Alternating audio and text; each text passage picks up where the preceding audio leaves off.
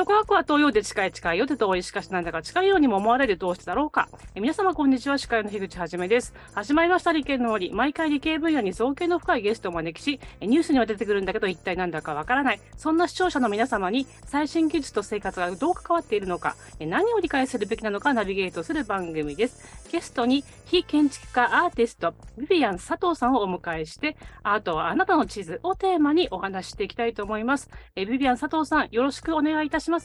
あ、こんにちは。よろしくお願いします。はい、よろしくお願いいたします。え第2回はヘッドドレスショーなどアート活動を通じた地域振興について、そして後半は青森県六ヶ所村での村おこしについてお伺いしていきたいと思います。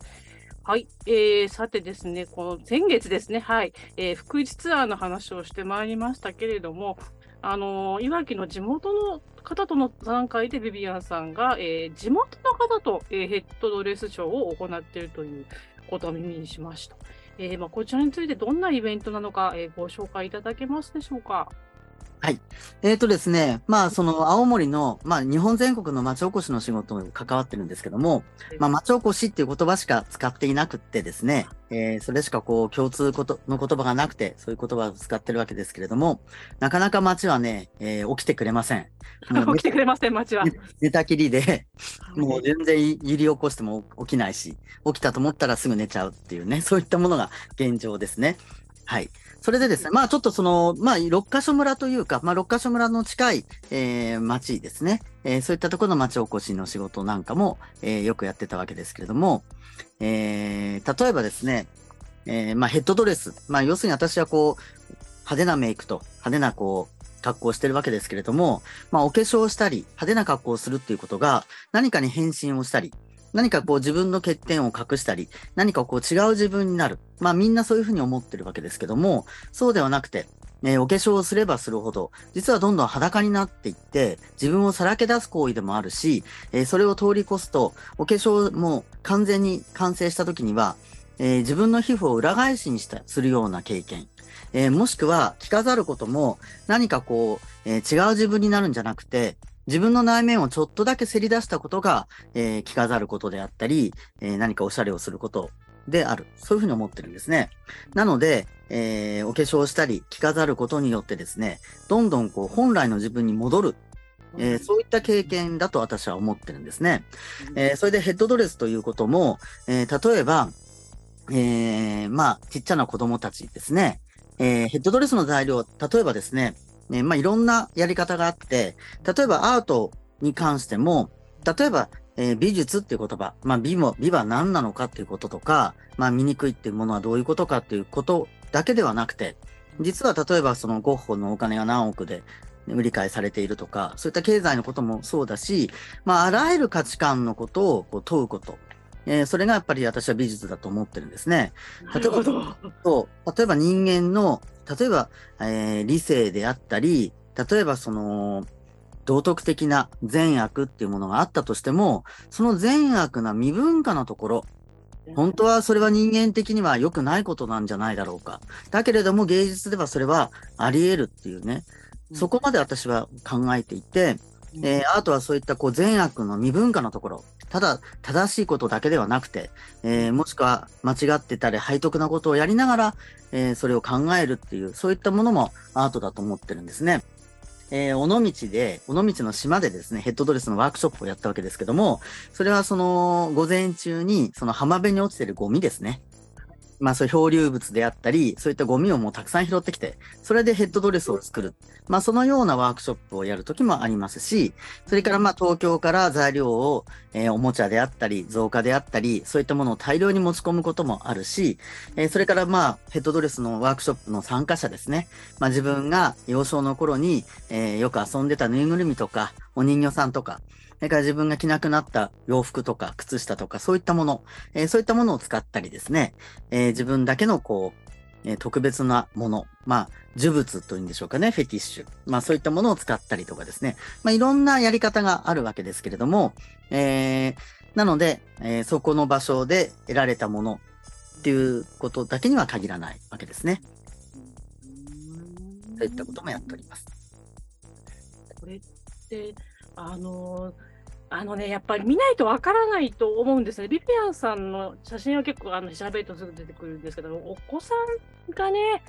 あのーなんていうんですかね、可愛らしい写真だけではなくてですね、ちょっと、なんていうんですかね、その、え、街の、あの、もののけっぽい感じで、そのじっとこっちを見てるところがね、すごく、あの、ハッとして、でもすごい美しいんですよ。で、それをなんで思ったかっていうのは、やっぱり今持ってもわからない。うんえでだけど確かにあのそのなんて言ったらいいんですかねそこのえ街のな街のものを確かに街のもののけ街の消し消しを見てるような感じはあると。うんでこういったそのショーを行っているそのなんですかね目的っていうのはどうこういう風に感じさせたいっていうことなんですかね。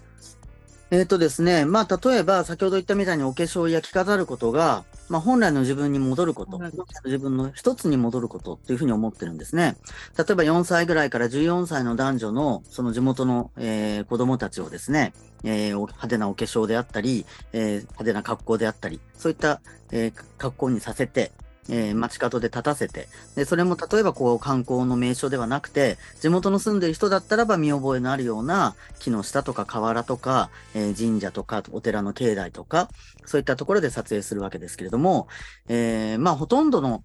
まあ今こういろんな地方の市町村とかに行くと自分の街はもう何もないから、ね、何も特徴もないし美味しい食べ物もないし観光地もないし風光明媚でもないし、えー気候も良くないしってみんなこう何もない何もないって言うんだけれども何もない街っていうものがもしあれば私は見てみたいしまあそんなところってそんないわけですよ。うんえーまあ、必ずある。要するに、えー例えば分かりやすく言えば、まあ、京都とかディズニーランドをね、まあ、あえて、あのー暴力的に私は一緒くたにして言うけれども、要するに何も知らない、えーが学生さん、中学生さんとか小学生さんとかでも、例えば何も知らない外国の方でも、なんとなく楽しんでしまってるような、えー錯覚に陥るような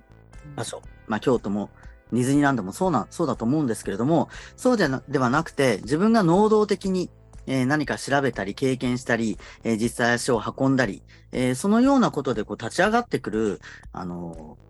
なんていうのかな、そういった魅力、そういったものは必ずあると思うんですよね。えーそのように、えーそれが例えば自分の中でも、そのようなアイデンティティっていうことなんだけれども、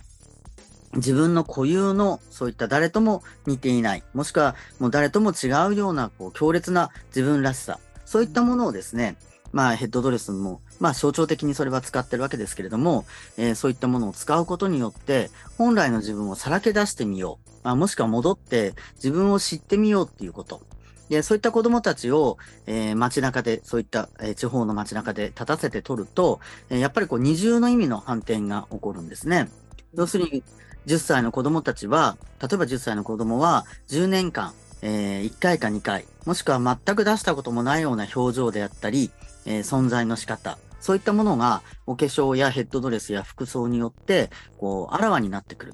要するに潜在的には持ってるけれども、普段は全く出てこない面ですね。そういったものが出てくるわけですね。で、そういった子供たちを、そういった街角で立たせると、えー潜在的には持っている。だけれども普段は出てこない街の魅力が、えーそこにもあらわになってくるわけですね。そういう意味でこう二重な反転が起きるわけですけれども、えーそういう意味で人起こしもですね、町おこしも同じことなんじゃないか、そういうふうに思うわけですね。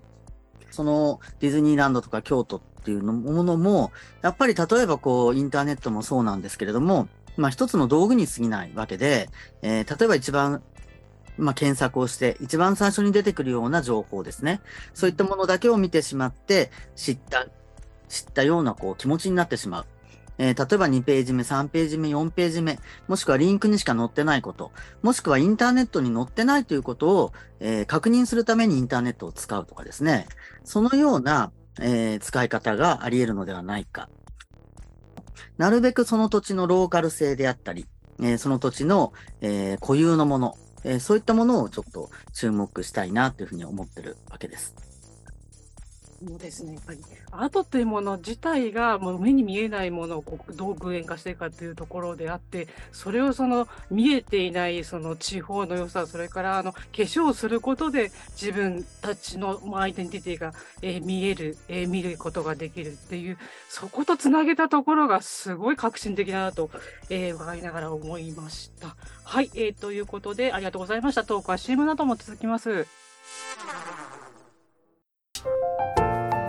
あなたの動画をアップすると企業からあなたに面接依頼が届きます。逆指名型就活サイトスタートライン。TSE は鎌倉 FM を応援します。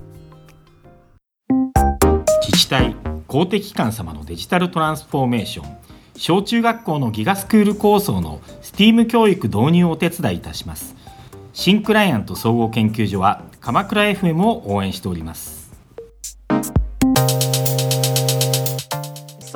ここからは顧問のサイエンスライター富山かなりさんとえ番組コメンテーターのえ奥野勝人さんがどうしても入りたい ということでえ交えたトークになります。はい、えー、ということでですね、はい、えー、富山さん、えー、奥野さんよろしくお願いいたします。よろしくお願いします。こんにちは、富山かなりです。こんにちは。奥野さんもご挨拶あこんにちは、奥野でございます。はい、よろしくお願いいたします。はい、えー、ということで、まあ、前半はあいわきのお話伺ってきたんですけれども、はい、あの少しお話しされました、えー、と青森の六ヶ所原のですね村おこし、こちらの、えー活動について深掘りさせていただきたいんですけれども、そちらのお話をお聞かせいただけますでしょうか？えーとですね、まあ、六ヶ所村ではなくて、六ヶ所村が近いところなんですけれども、はい、はい。まあ、大体その40キロぐらいの、えー場所ですけれども、えーまあ、六ヶ所村に行くために、例えばその、えー六ヶ所村で働いてる人たちの、えー例えば下請け業者であったり、関連業者であったり、えーそこで働く労働の方々が、えー使うような駅があるんですけれども、えーそこの町なんですけれども、えーそこでですね、まあ、例えばその子供たちをこうドラッグクイーンにしてしまう。要するにドラッグクイーンというと、まあ、今で言うと LGBT っていう言葉ですごくこう連想される方も多いと思うんだけれども、要するにセクシャルマイノリティということなんですけれども、えーまあまあ、それは例えばその子供たちをですね、マイノリティじゃない子供たちなのに、えー後天的にマイノリティにしてしまうというちょっと本末転倒なことなんですね。えー それはどういうことかというと、セクシャルマイノリティ以外にも、あらゆるマイノリティがいるのではないか。要するに、えー感性や哲学や、えーてまあそうですね、感受性の面で、人とはちょっと違う。えーもしくはその子固有のもの。例えば、抽象絵画っていう言葉が知らなくても、抽象絵画が好きでたまらない子供。それからノイズミュージックなんて言葉も知らなくても、えーそういったノイズミュージックが好きで好きで、ワクワクしてしょうがない。まあ、そういった子供たちもたくさんいるわけですね。えーだけれども、えー例えば街の中の限られた人たち、もしくはテレビとかインターネット、先ほども言いましたけども、それはまあ一つの道具に過ぎないので、テレビは見れば見るほどですね、一つの価値観に凝り固まっていってしまうし、インターネットも道具として考えればいいけれども、それが世界を全部映し取ってしまうような、えそういうふうにこう勘違いしてしまうと、えーダメで、えーそのようなですね、様々な分野でマイノリティっていうことというかまあ固有性ですね。そのアイデンティティというものが、まあどんな人でも、えーどんな街でもあるのではないか。えそういったものをですね、えー自分自身のことを知ってもらう。えそのようなことで子供たちをこうドラッグクイーンにしてしまう。えそういったことをやっております。それからですね、まあそれはもう、その世界が、まあもしくはその人間も全員不均一であるっていうことが大前提なんですけれども、要するに同じ人間は誰一人いないっていうことなんですね。えー例えば、実はその町もそうで、えー同じようなものはな、同じような土地というものはないわけですね。えーいわゆるこう国土地理院っていうね、えー国が作っている地図だと、誰が見ても、えどんな人がこう、どういうふうな状況で見ても、一応わかるというような、でも一体わかるって言ったらどういうことがわかるなのかっていうことにもなってきますけれども、えー同じような記号で、まあ、同じ記号で同じ法則で、えー書かれて、同じ縮尺で書かれているのが、こう、国土地理院の地図ですけれども、それは、えー地図というものは、世界と自分との関係を表しているものが地図なんですよね。だから誰が見てもわかるっていうことは、要するに世界と、えー人っていうものの関係性が全部同じだっていうこと。えーそういうことになっちゃうんだけど、そんなことはありえない。まあ、要するに世界は逆に言えば不均一で、例えば石油が取れるところもあれば、サンマが取れるところもあるし、空気が美味しいところもあれば、経済的にもちょっとこうね、有利な場所もあるかもしれない。えーそのように世界っていうのは非常に不均一だと思ってるんですよね。えーそういう意味で、えー自分だけのなるべく不均一な地図を作ってみよう。えーそのような、えーこともや、あのー町おこしのワークショップの中でやったりもしております。七戸ですね、七戸。七戸ですね。ごめんなさい、読めない。七戸の町のお祭りのプロデュースをされた時というのは、あの、どん、どんなんですかね、どういう、あの、六ヶ所村っていうイメージだけがあって、どういう町なのかっていうのがなくて、どどういう町で、どういうアイアイデンティティの町だったんでしょうかっていう。八戸っていうのは、まあ、青森県の中で最も人口が大きくて、青森市や、えー弘前よりも、まあ、もしくは経済都市でもあったりもするわけですけれども、えーまあ、重化学工業とか漁業とか、いろんなものがこう盛んな文化都市でもあるわけですね。えー実は1から9まであって、一戸、二戸、三戸、四戸。それが全部青森県の中ではなくて、岩手県の中にもあるわけですね。実は県っていう、えーくくりは、実は結構最近の話で、明治になってから県っていうものが作られたわけで、廃藩置県で作られてたわけですけども、はい。その青森県から、えーそれから、まあ、岩手県にかけてですね、その辺をこう南部地方と言って行ったわけですね。右側ですけれども、東側から、えー岩手県の北のあたり、その辺を南部地方。まあ、要するに南部地方っていうのは、えーまあ、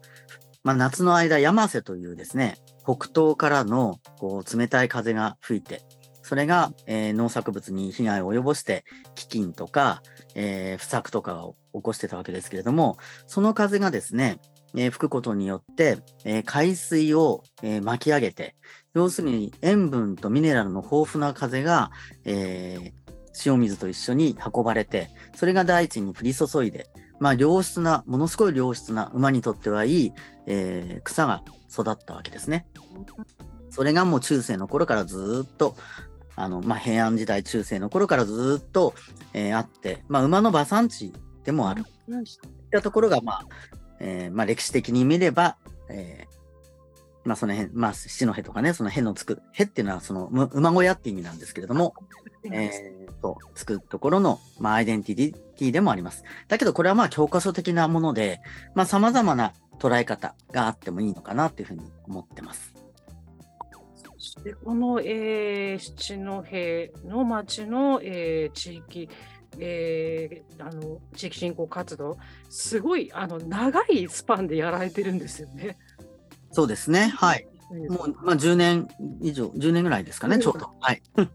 あーこれどういうきっかけで始められたんですか？えっ、とですね、一番最初は、えーまあ、駅からちょっと遠いところ、はい。遠いところに、こう、旧市街地があって、九州市はい。はい、その旧市街地の、えー前にですね、こう商店街があって、まあその商店街の秋の、えーお祭りというか、えー秋の商店街のお祭りをプロデュースしてほしい。そういうふうに言われたんですね。えーまあ、まあ、2日間の、たった2日間の、えーイベントのことだったんだけれども、実際にその場所に行ってみたら、まあ地図で見たり、こう、Google マップで見るよりも実際行ってみたら、まあ、非常にこう、なんていうのかしら、こう、疲弊していてですね、あのはい。もうよくシャッター商店街っていうふうに言われたり、全国言われますけれども、もうシャッター商店街なんかもとうに通り越して、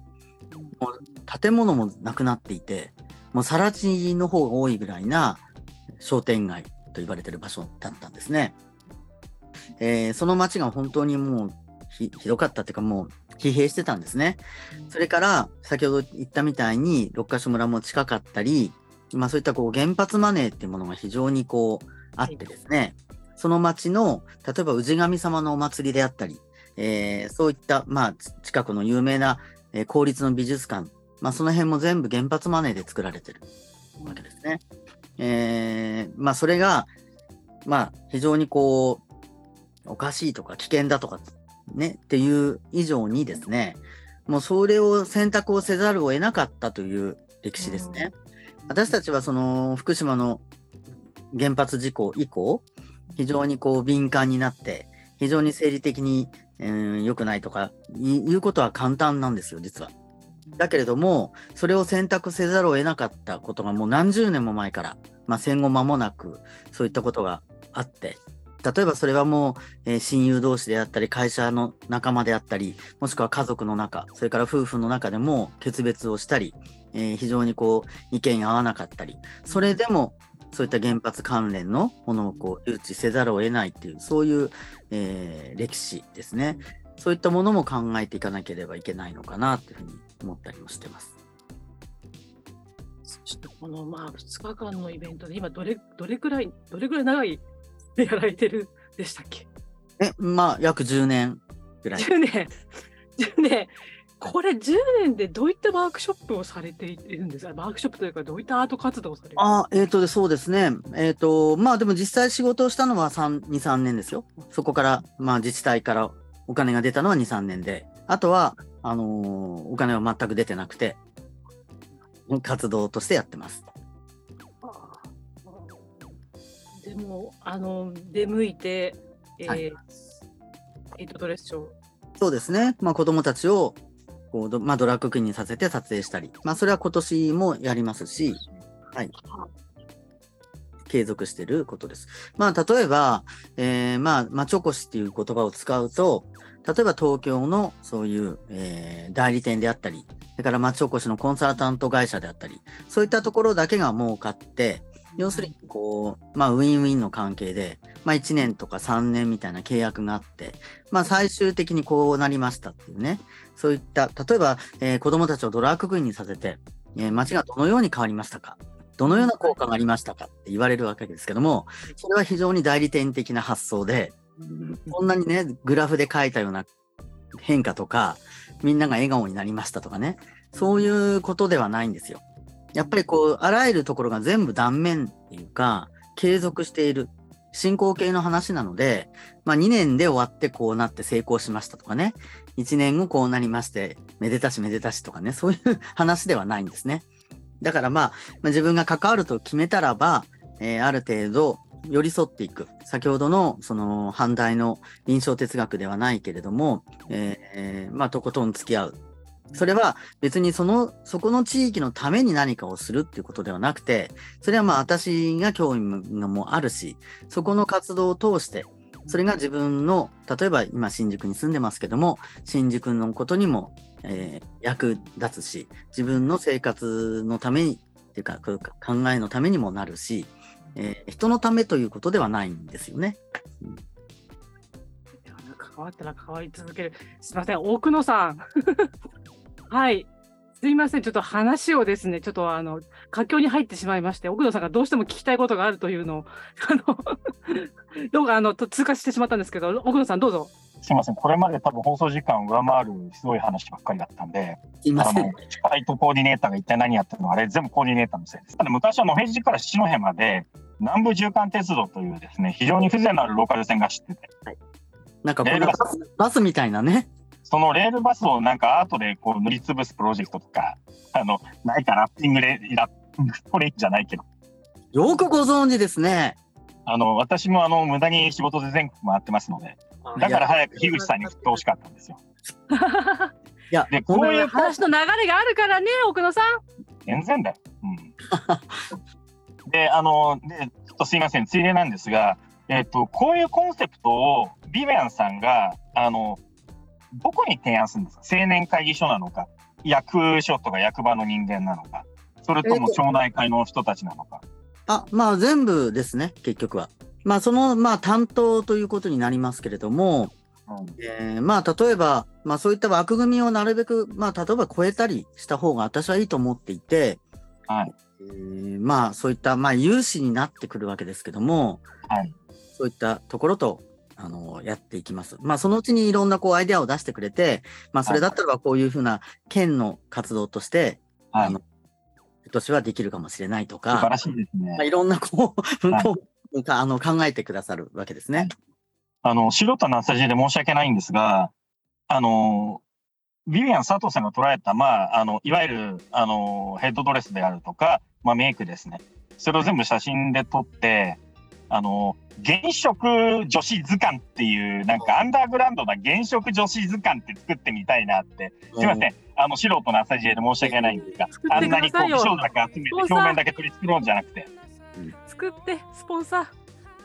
で、あでもはい。それ確かに作って全国でね、うあの売ったら面白いです全国回るんだよ。おまあ俺も回るけど。回るけど、うん私は一番思ったのは、その見見て見させていただいたあの子供たちの写真が本当に素晴らしいので、それは全国流通で見た方がいいなと思ったんですね。いや、だから、まさにそう。別にウェブでも何でも構わないけど、めちゃくちゃバズると思いますよ。今の中高生にはい。そうそうそうそう、インスタ世代の人たち。うん。まあ、私はね、こういう活動っていうか、こういう身なりをしてるけれども、まあ、ちょっと、あの、誤解を恐れずに言えば、あの、LGBT 反対論者なんですよ。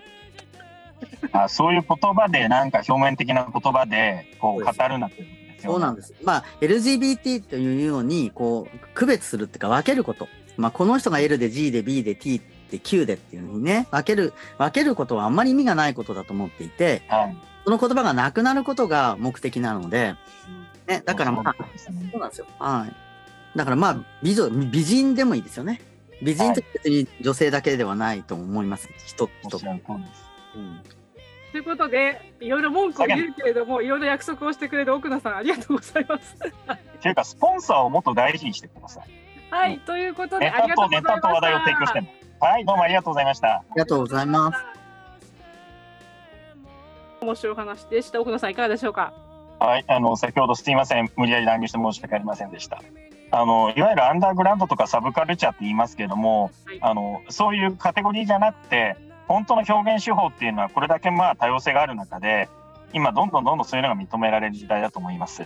で、理系の森っていうのもいろんな主義主張、いろんな、あの、いわゆる思想的バックボーンを持ってる人が集まって、ワイガヤ話せる番組になるべきだと思ってますし、えっ、と、そのために、どんどんどんどんこれから、あのね、あのいろんな知識をちゃんと身につけていきたいと思ってます。はいいかがでしたでしょうか？はい。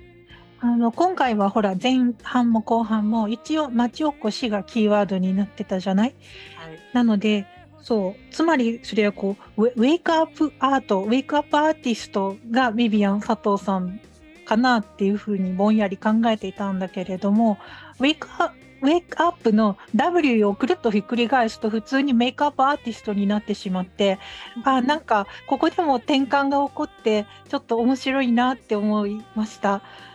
なんか全然喋れないけどあの書きますんでその時は読んでください。ありがとうございました。ありがとうございます。ということで、いろんな方に、やはりあの私もそうですし、いいいいね、影響を及ぼして、えーいろんなアイディアが出てきて素晴らしいと思いました。ありがとうございました。ありがとうございましありがとうたご。ざいました。